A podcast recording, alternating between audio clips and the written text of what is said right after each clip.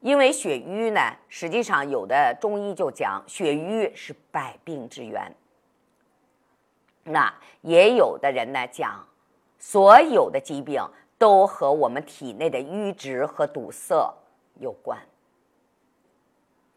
那瘀呢，首先说瘀，它会造成局部的缺血缺氧。那还有个瘀呢，我们血液循环慢了，那我们体内的一些垃圾废物。它的排出怎么的就缓慢，所以当瘀滞到一定程度的时候，我们体内会出现两种问题。那一，我们脏器组织细胞需要的营养、需要的氧气、需要的营养物质，怎么是不是运过来的就少了？那我们体内代谢下去的一些废物，是不是排出就少了？那这样的话，就会造成我们脏器的缺血、缺氧和一些毒素、垃圾的一个堆积。那天长日久，瘀滞到一定程度，就可以造成一些肿瘤的发生。那血瘀都有哪些表现呢？血瘀首先第一个表现就是会出现色斑。我们会发现很多人的脸上。他的身上，特别是手上、胳膊上，会出现什么呢？一些色斑，特别是一些老年人啊，会出现一些老年斑。那不论是什么斑，大家记住，都是血瘀造成的，是因为体内的一些垃圾废物排不出去，随着血液循环啊来运行，最后呢走到最末梢的地方，也就是我们皮肤。啊，最后堆积在这里，所以就形成了色斑。那它的第二个表现呢？血瘀的第二个表现是什么呢？就是青筋。那么青筋如果重的，大家都知道啊，下肢静脉的曲张，实际上它就是一个血瘀的表现。那一般情况下，你像年轻人，他的血管弹性非常好，他的血液循环非常通畅，所以呢，他不容易有青筋的凸起。那么人随着年龄的增长，我们的气血啊弱了，所以呢，我们的血液循环怎么的慢了？我们的排毒解毒功能怎么的弱了？所以会出现一些什么垃圾毒素，然后血液循环减慢，那走得慢了，产生瘀滞了，所以它就会表现出一个青筋凸起。那图片中给到大家的，我们可以看一下萨马兰奇老先生。啊，在他的太阳穴的这边出现了什么呢？青筋凸起。所以萨马兰奇老先生最后是急性心梗走的。所以我们很多人在这个位置出现青筋，一定要注意什么呢？心脑血管的一个出现大问题。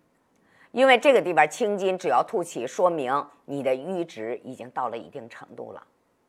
血瘀的第三个表现是什么呢？是紫瘀舌。给大家讲正常舌的时候，我们的舌头是不是淡红舌、薄白苔？但是我们发现没发现，有些人那个舌头一伸出来，整个是一个紫舌头。那这个紫瘀舌呢，它有三种情况。第一种情况呢，就是出现了紫色的瘀点；还有的人呢，就是出现了在舌头上一块一块的瘀斑。还有人伸出舌头来，整个是一个大紫瘀舌。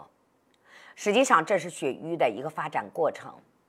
瘀点儿相对来说要轻，瘀斑相对来说要重一点。出现整个的紫瘀舌，那个问题就已经很严重了。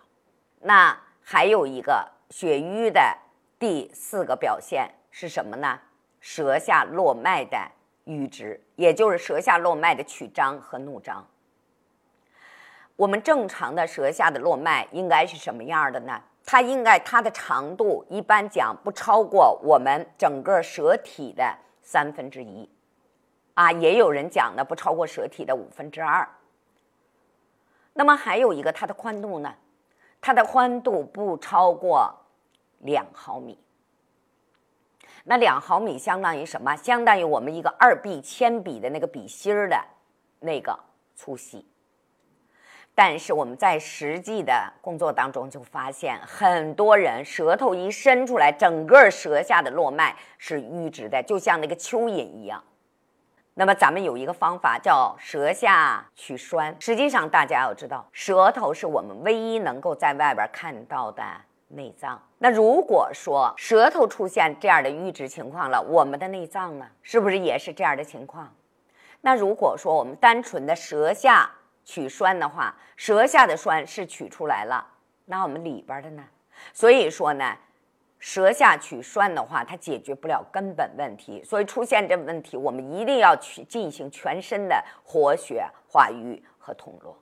血瘀的第五个表现是什么呢？就叫肌肤甲错。我们有没有发现，很多人，特别是在夏天，很多人的腿上会出现像鱼鳞一样的啊，鱼鳞一样的那种什么变化？啊，有的呢是像斑啊，像鱼鳞一样的斑。实际上，大家记住，那么肌肤甲错也是一个血瘀的表现。有很多人啊，有肌肤甲错的人，他的两条腿怎么的，是很不舒服的啊，淤得慌，难受，走路怎么的，两个腿发沉。实际上，这也是一个典型的啊血液瘀滞的一个表现。